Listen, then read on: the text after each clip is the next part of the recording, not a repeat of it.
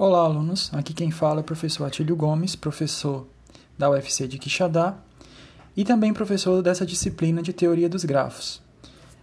A disciplina de Teoria dos Grafos é uma disciplina optativa, geralmente oferecida para os alunos de computação no oitavo semestre e para os alunos de engenharia de computação a partir do décimo semestre.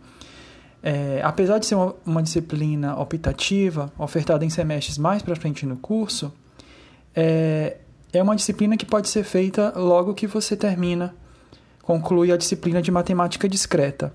Porque basicamente o ferramental matemático que a gente vai precisar para a teoria dos grafos é só o que a gente vê na disciplina de matemática discreta. Uh, já que a gente vai falar de grafo, o que são grafos? Né? Grafos são estruturas matemáticas capazes de modelar e representar diversos problemas em domínios, tanto da ciência da computação quanto da matemática aplicada.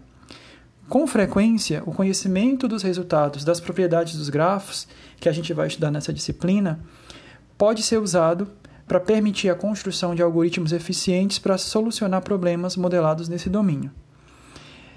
Com vistas disso, né, o objetivo dessa disciplina é capacitar os alunos a reconhecer estruturas e as propriedades importantes dos grafos, também diferenciar as classes de grafos mais difundidas e estudadas na área conhecer e compreender e fazer uso dos resultados teóricos envolvendo essas estruturas.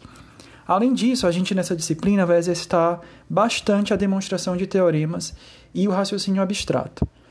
Então, ao final da disciplina, é, a gente espera que o aluno deva ser capaz de, primeiro, reconhecer a estrutura combinatória de um grafo, quais os parâmetros, quais são as propriedades básicas. Reconhecer também as diferenças relacionais implicadas entre grafos direcionados e não direcionados. Então, durante a disciplina, vocês vão aprender o que é um grafo não direcionado, o que é um grafo direcionado e em, quais situações você pode aplicar esses dois tipos de grafo para solucionar um problema aí do mundo real. É, reconhecer também famílias de grafos mais comuns, é, quais são as estruturas básicas que a gente pode estar tá olhando num grafo a fim de saber quais propriedades ele tem. E, por fim, entender o raciocínio que permite construir algoritmos importantes para grafos. Então, a gente vai estar aí um semestre, né, mais ou menos três, quatro meses juntos. Espero que a gente possa aprender muito juntos. Né? Eu vou estar sempre com vocês exercitando várias atividades nessa disciplina. A gente vai escrever muito, né? Vocês vão escrever muito, eu vou estar corrigindo as atividades de vocês, porque, como eu falei no início, é uma disciplina em que a gente vai exercitar muito a demonstração de teoremas e o raciocínio abstrato de vocês. Então, desejo boa sorte e vamos lá nessa caminhada.